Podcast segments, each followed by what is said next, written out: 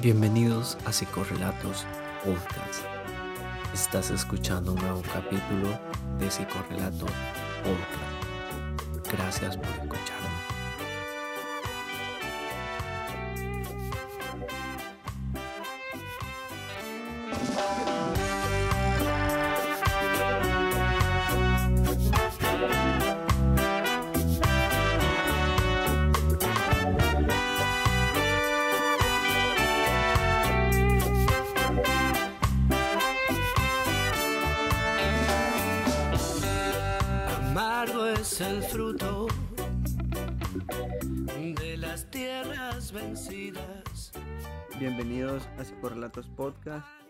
El onceavo capítulo, ya a punto de terminar la primera temporada.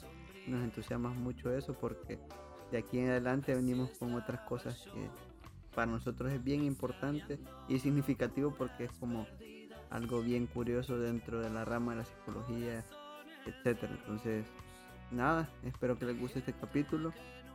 ¿Qué onda, Rodrigo? ¿Qué hule? Pues ya terminando casi temporada como vos lo mencionabas y precisamente no íbamos a dejar escapar la ocasión para hablar acerca de el descanso, las vacaciones, el trabajo, cómo este conjunto de elementos se relaciona y pues como seres humanos cómo esto nos afecta ya sea positiva o negativamente. Cierto, se me olvidó decir el título. Pero sí, concuerdo con lo que platicás y mencionas ahorita. Y justo queremos aprovechar que recién pasaron las vacaciones porque queríamos hablar de estas cosas que a veces las pasamos por alto. Porque incluso a veces nos sentimos cansados después de vacaciones o durante las vacaciones y nos preguntamos ese tipo de cosas, que por qué suceden.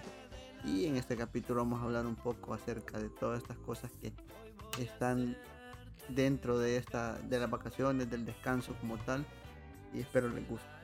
Primero que nada creo que vamos a hablar un poco de historia, un poco de dónde viene, dónde proviene este término o por lo menos de dónde se nace el hecho de, de descansar o de ocupar un lugar dentro de la sociedad.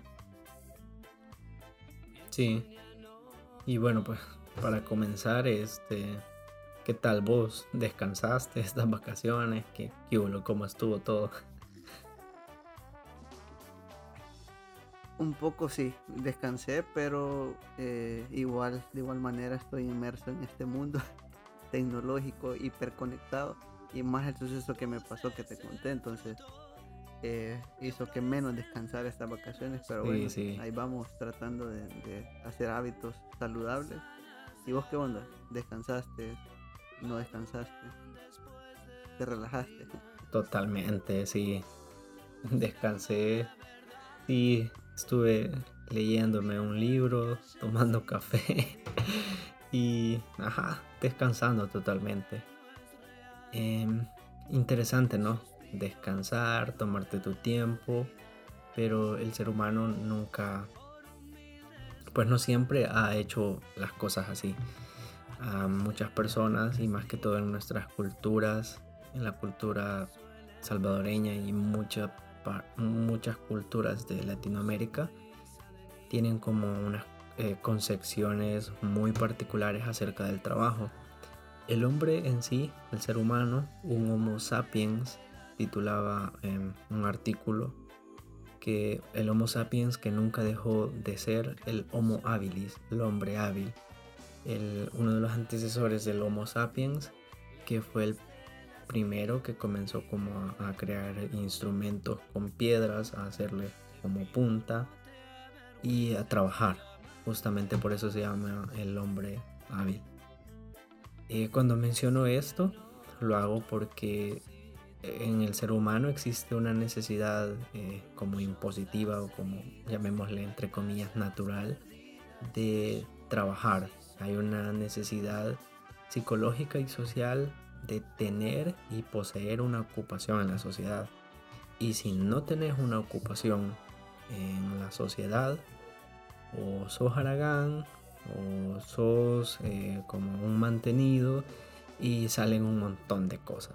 Pero principalmente en nuestras sociedades ven el trabajo como algo sagrado, algo que no, que no habíamos hablado anteriormente, Irving, pero también trae como un, un simbolismo y tiene su significado eh, sagrado, porque mucha gente lo toma desde, desde el, el Génesis, donde Dios le dice al hombre que con el sudor de su frente se va a ganar su, sus alimentos.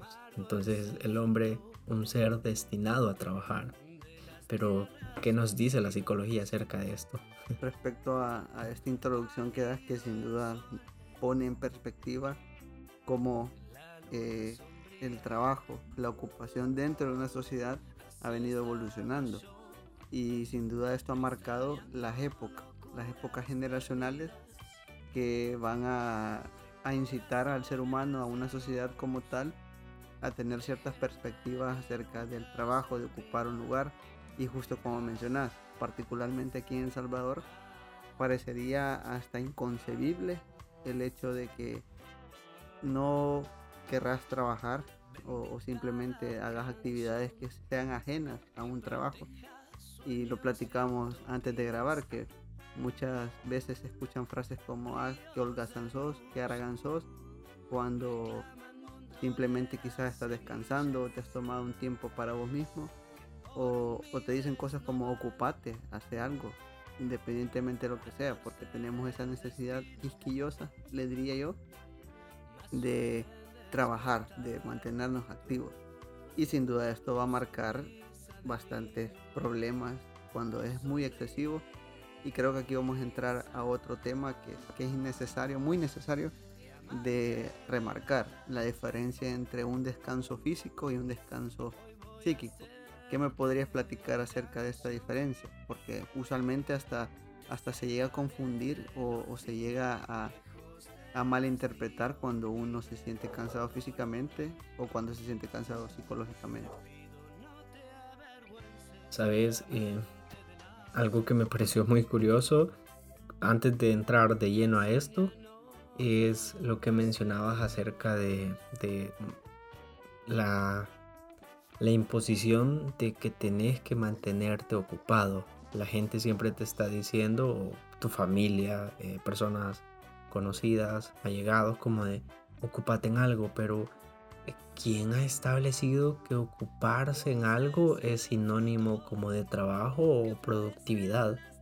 Eh, hay muchas personas que se ocupan en algo y hacen un montón de cosas, pero no son productivas y no generan un trabajo como esperado, llamémosle así. Entonces creo que desde ahí hay que establecer una diferencia, no solo mantenerte ocupado, eh, esto significa que sos productivo, que sos trabajador, lo que sea. Y luego con el descanso físico y el descanso psíquico creo que todos nos hemos sentido cansados este, físicamente. Nuestro cuerpo puede ser que nos duela, que tengamos como dolor de, brazos, piernas y necesitemos descanso físico y uno dice, ah, estoy cansado, necesito descansar. Pero porque muchas veces no tomamos como con la misma validez y con la misma atención cuando estamos cansados psíquicamente, que nos sentimos agobiados, irritados, estresados, ansiosos y no descansamos. ¿Y cómo es este descanso psíquico? ¿Cómo, puede, cómo podemos descansar? en este tipo de situaciones. Creo que unas, una de las principales actividades que nosotros proponemos para un descanso psíquico es la meditación como tal. Y como esto, una parte puede ser la meditación, luego también eh, dedicarte a actividades que te generan eh, placer, bienestar, como leer, ver una película, tomarte, ah, un, tomarte un café, tomar té, algo que te genere relajación, que te genere, eh, que te ayude a, estar eh, fuera de, ese, de ese círculo de las preocupaciones cotidianas de la vida. El descanso psíquico creo que comienza cuando nos damos ese respiro y creo que también entendemos que hay cosas que simplemente no las vamos a poder solucionar en ese instante, así que no queda más otra opción que descansar, que calmarte que tranquilizarte. Sabes, mencionaste dos cosas que, que me despertaron un pensamiento que de alguna forma ya lo venimos platicando en episodios anteriores, pero aquí, aquí creo que lo puedo remarcar aún más, porque dijiste productividad. Eh, sabemos que estamos en una sociedad que si no sos productivo, te vas... No sos nadie. Al carajo. Ajá, no sos nadie. No tenés un estatus, etc. Y por otro lado mencionaste estas actividades que de alguna manera nos hacen desconectarnos o conectarnos con nosotros mismos y, recargar energía simplemente. Y creo que ahí está un gran problema, porque en la actualidad estamos muy enchufados y muy sobrecargados en nuestra mente. Vivimos pero extremadamente conectados en todo sentido. Si no es redes sociales, eh, es cualquier otra cosa que, que, te desvincula con vos mismo. Y eso es perjudicial porque a veces lo pasamos por alto y como bien decís, a veces le damos mucha importancia al descanso físico pero el descanso psíquico lo dejamos a un lado por el simple hecho de que a veces no está eh, evidentemente no es objetivo pues como dicen o sea que, no lo vemos no lo tocamos pero ahí está. Entonces pero con el tiempo sabemos que eso es muy perjudicial y estas estrategias que mencionas son muchas y hay muchísimas más que se pueden eh, tomar en cuenta. Entonces es preocupante por ese lado porque al parecer nunca paramos, nunca nos damos ese tiempo que necesitamos para nosotros mismos y de lo contrario creo que eso pues seguirá siendo así si no hacemos algo por eso. Y usualmente se ve ejemplificado con cosas como no descansé estas vacaciones, siento que al regreso de mi, de mi trabajo me siento igual o peor de lo que cuando salí justamente se debe a eso, porque tendemos a, estar hiperconectados y a mantenernos eh, productivos, productivos y dejar a un lado mi yo, mi, satisfacción, mis hobbies, etc. Entonces el cambio de hábitos tiene que ser primordial en esto.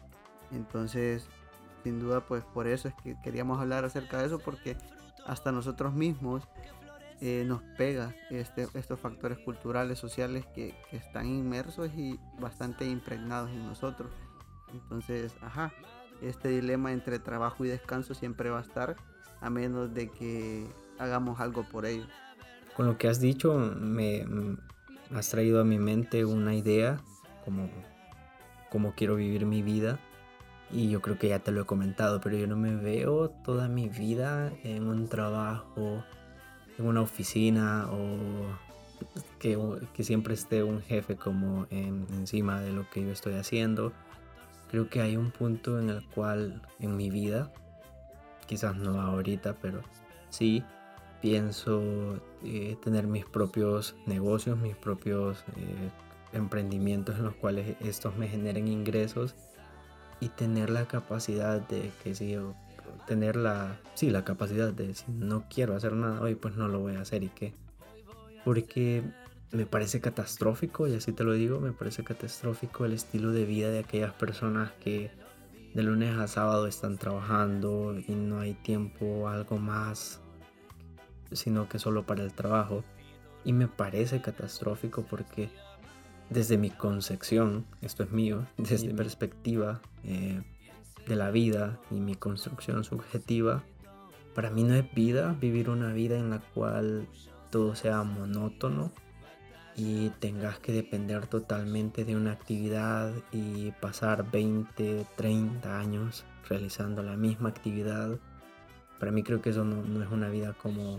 Eh, es una vida buena, llamémosle así. Esta es mi perspectiva. Y creo que justamente pues hablando como con la, en contra de la norma, porque lo establecido en nuestras sociedades es eh, estudiar, trabajar, jubilarte y luego pues ah, no hay nada que hacer porque la gente se jubila y no nunca aprendieron a descansar. Yo te lo mencionaba y una vez escuchaba una entrevista a un geriatra y él decía que el mayor problema que tienen con las personas eh, adultas, ya en la vejez, es que nunca aprendieron a descansar y llegan a 60, 70, 80 años y se levantan a la misma hora, a las 5 de la mañana y quieren hacer algo, pero su cuerpo ya no responde ante eso. Entonces, lo que él recomendaba es que uno tiene que aprender a descansar y como uno aprende a descansar, pues eh, realizando actividades gratificantes. Él mencionaba para los ancianos, pues escribir un libro, escribir sus memorias, eh, leer, dedicarse a talleres, aprender algo nuevo, lo que siempre quisiste. Hay tantas cosas que podemos hacer. La vida no solamente es trabajo, claro. El trabajo nos da las posibilidades económicas, pero el trabajo muchas veces y el dinero no nos da la felicidad como tal. Y aunque me desvío un poco del tema, voy a meter esto aquí.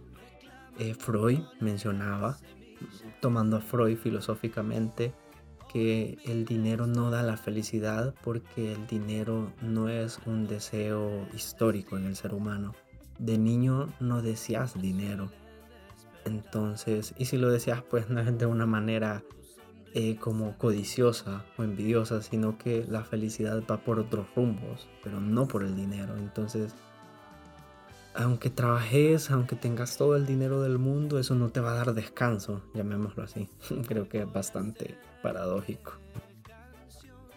Para mí, perfecto que te no te desviaste, porque a mí me ha despertado otro tipo de, de opiniones acerca de lo que estás hablando.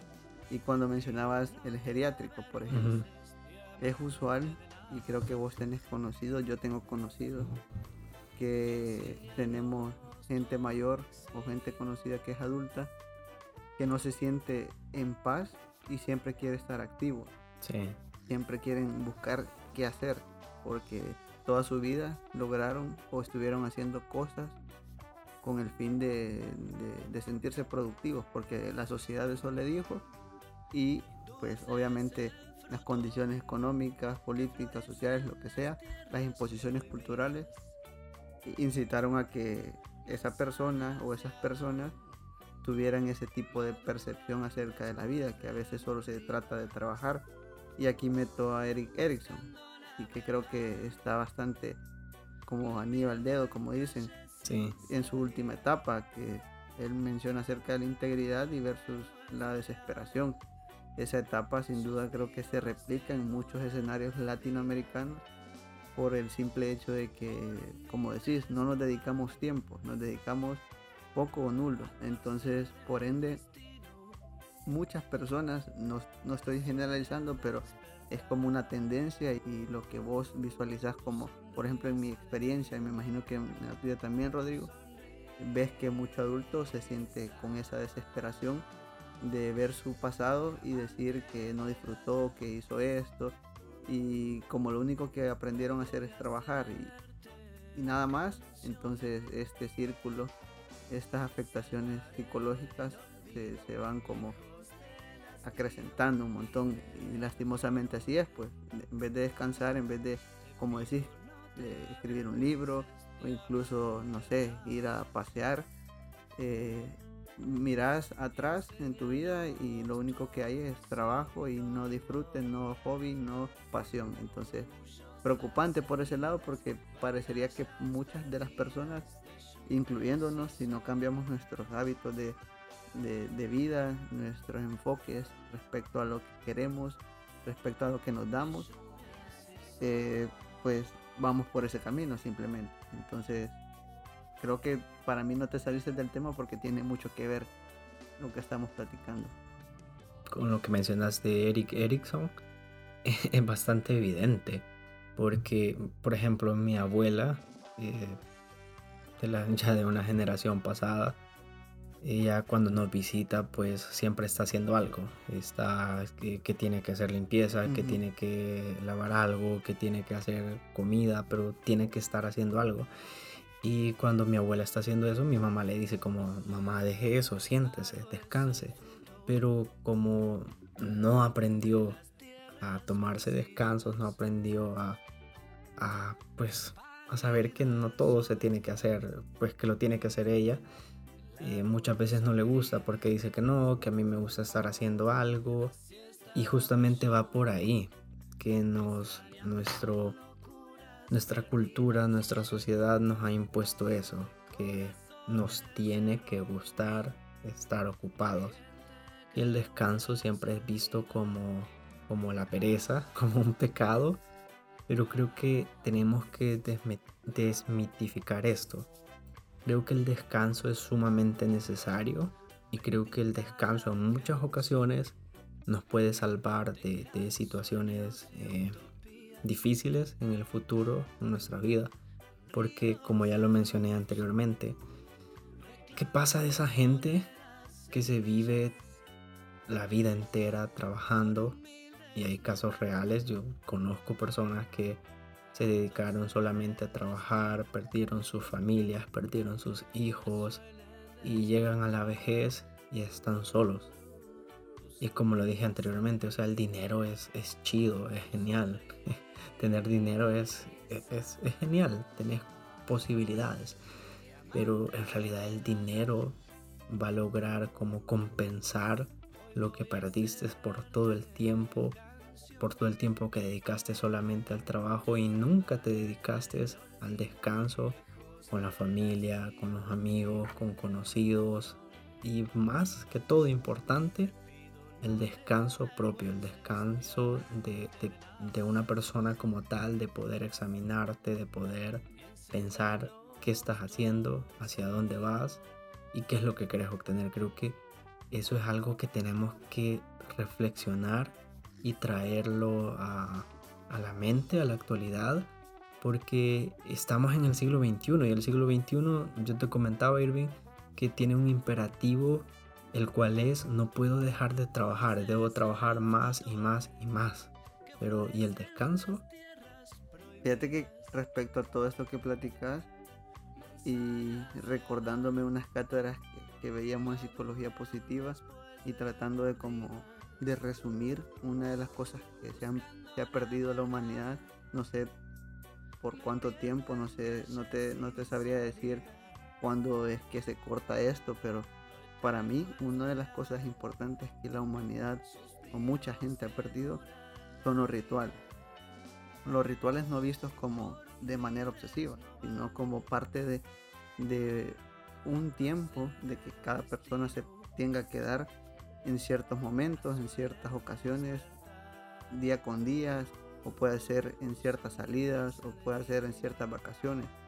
Porque bueno, sabemos que como ejemplo análogo, los rituales como comer, como incluso el simple hecho de hacerle vela a un muerto, eh, son muy satisfactorios y muy positivos para un bienestar psicológico.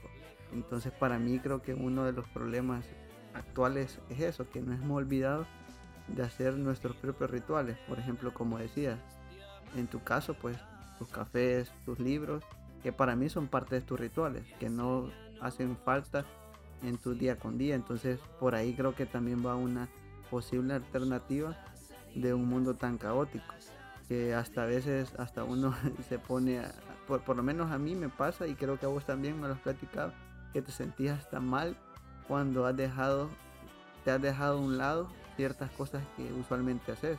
Me platicabas la última vez que habías dejado a un lado unos libros o unas series que, las tenías ahí pendientes. Entonces para mí son momentos que uno se tiene que dar eh, fuera de cualquier tipo de, trabajo, de, de, estudio, entre otras cosas. Entonces para mí creo que por ahí podía ir una solución, más que solución, una recomendación. Sí, creo que mi trabajo perfecto sería ver series, leer libros y dar charlas. y hacer eh, como, sí, ser comentarista como de literatura y de cine sería genial para mí y tener mucho café, mucho café de altura si es posible. Eh, sería muy, muy reconfortante. Sabes, creo que a veces en la vida es algo que, que todos tenemos y pasamos. Porque llega un punto, y creo que ambos estamos en ese punto ahorita, que tenemos que decidir un rumbo en el cual vamos a enfocarnos laboralmente. Tenemos que decidir qué, qué es lo que vamos a optar o cuáles son nuestras posibilidades según el mercado laboral en el cual vamos a intentar incluirnos. Y pues a veces no, no es muy favorable como lo es actualmente, pero a pesar de todo eso, creo que incluso puedes tener y tenés que, si te interesa pues tu salud mental, creo que podés eh, hacer el tiempo para poder seguirte dedicando ese tiempo. Y es que creo que muchas veces nosotros los seres humanos queremos dedicar tiempo a todo, pero menos a nosotros mismos. Y quizás a veces es porque sabemos que hay cosas que no andan bien en nosotros. Y cuando nos dedicamos tiempo y nos ponemos a reflexionar, hay algo que en nuestra mente nos resuena. Y hay personas, hay casos, no toda la gente, pero hay, hay, hay personas que ven el trabajo como un escape de la realidad, como algo para escapar de los problemas familiares, de los problemas conyugales, de los problemas psicológicos propios y lo ven como una salida y ahí se refugian. Pero aquí es donde entra el descanso. Tú mencionabas la psicología positiva. La psicología positiva nos menciona tantas cosas interesantes que podemos eh, tomar en cuenta, que podemos probar acerca del del descanso, de la esperanza, de la alegría, del amor, de la resiliencia como tal y que como personas lo podemos aplicar. Y justamente, y aquí ya entrando en materia, como, como recomendaciones para todos ustedes, que ya lo mencioné anteriormente, pero la, la meditación, el mindfulness, es una de las técnicas que al menos a mí y creo que también a vos, Irving, te han funcionado en cuanto al descanso. Y de verdad que logras eh, cierta, cierta estabilidad y tranquilidad que a veces te asombras. Al menos yo cuando lo comencé a practicar eh, fui muy escéptico, pero poco a poco fui avanzando. En realidad mi, mi forma de eh, enfrentar las situaciones estresantes fue muy diferente y creo que adopté bastante ese, ese pensamiento que pues ¿por qué me voy a preocupar si no lo puedo solucionar? O sea, ¿por qué me voy a matar de ansiedad si hay cosas que están, que son factores externos? Que no los controlas. Que no los controlo y entonces mejor, mejor dejar la vida pasar y ya.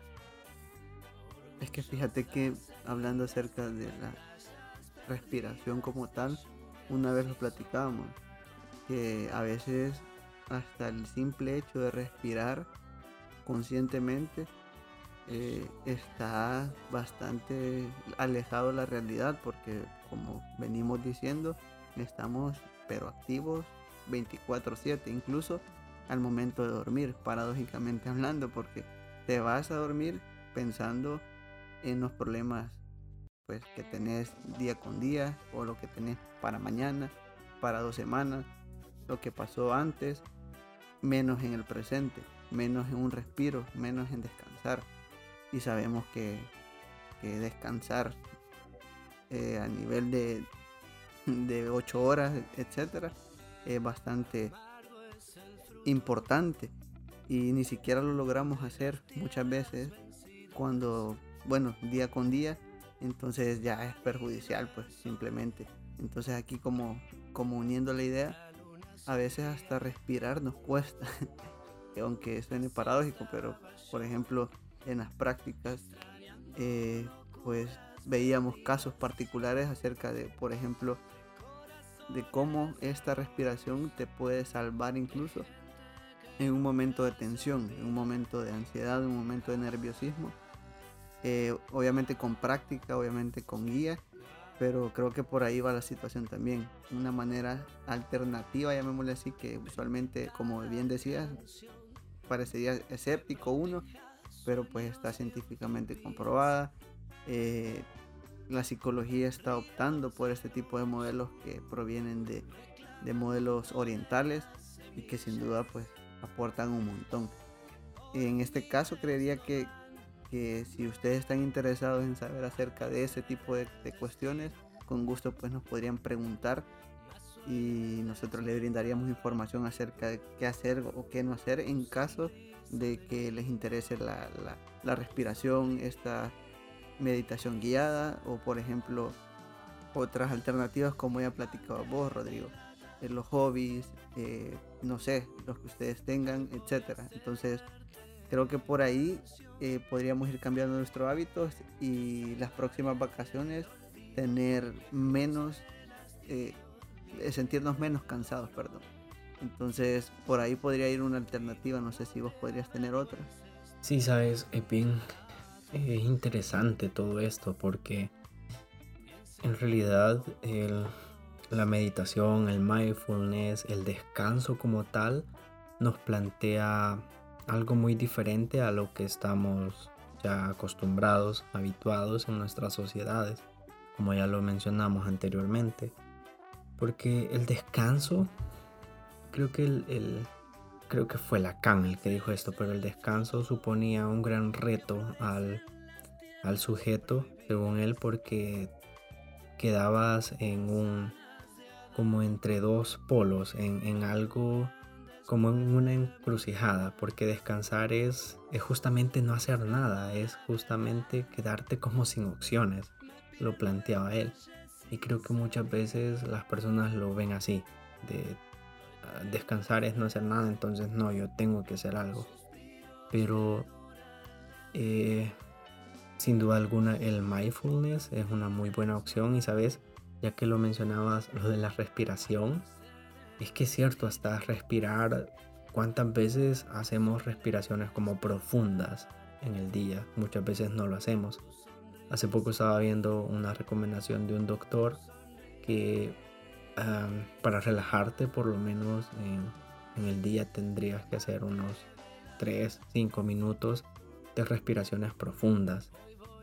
Y cómo la respiración, cómo controlar, cómo respirar, te ayuda a calmarte. Sabes, hay, un video de un niño, de un, de un niño que está haciendo como berrinche. Y el hermano mayor viene y le dice, respira, respira.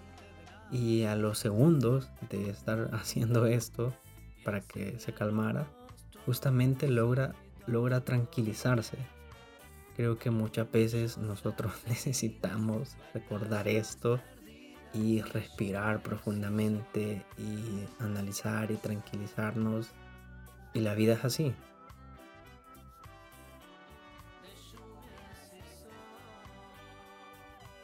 Creo que todo esto que hemos venido platicando nos deja muchas cosas en que pensar y quizás no era la intención, bueno, sí era la intención tal cual del capítulo, pero nos metimos a terrenos que también son interesantes de reflexionar dentro de las vacaciones, porque como está en el título, tiene que ver con las vacaciones y el descanso, pero hablamos acerca de otros elementos que están implícitos dentro de. Entonces me pareció un capítulo bastante interesante. Espero que a ustedes les haya gustado. Esto sería todo. No sé si tenés algo que añadir respecto a, lo que hemos venido platicando. Y ahí estamos en contacto en las redes sociales. Facebook, Instagram, YouTube. Solamente decirles que, bueno, hay muchas opciones para descansar. Ya lo mencionamos, lo de la meditación. Y meditación, dedicarse tiempo a sí mismo y muchas otras actividades que ustedes pueden investigar y si no pues también pueden consultarlas con nosotros y recuerden siempre dedicarse ese tiempo es tan importante el tiempo que uno se dedica a sí mismo es del mejor tiempo decía Oscar Wilde que amarse a sí mismo es el inicio de un romance que va a durar por siempre, porque el amarnos, el cuidarnos, el dedicarnos tiempo, descansar, es algo que nosotros mismos vamos a cosechar esos frutos. Entonces creo que es una muy buena práctica, es una muy buena opción darnos ese tiempo. Eh, también de mi parte esto ha sido todo. Espero que este capítulo les haya generado algún tipo de, de, pensamiento que ustedes puedan reflexionar acerca de lo que viven y si existe alguna conducta o comportamiento que, que les parece que no está correcto, pues pueden hacer un cambio. Así que hasta la próxima y nos seguimos escuchando.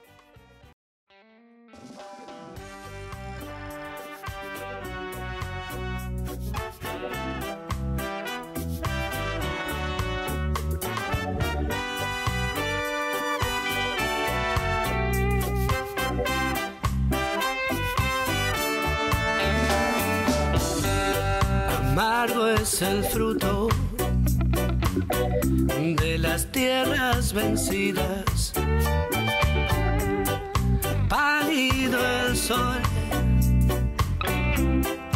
la luna sombría. Así estaba yo, extrañando locuras perdidas. De corazones de arroz, de gente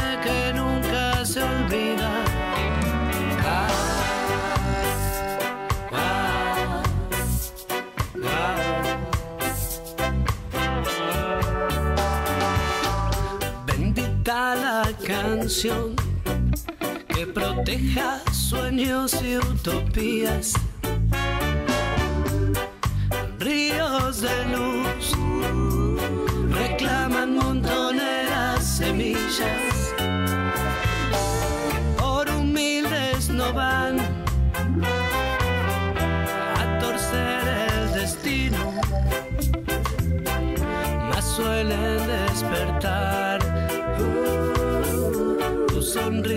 de niño, tu sonrisa.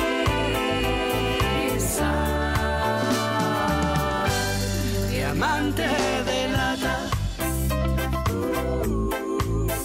hoy voy a hacerte canción. Te salvaré del olvido, lejos del hastío, libre dolor.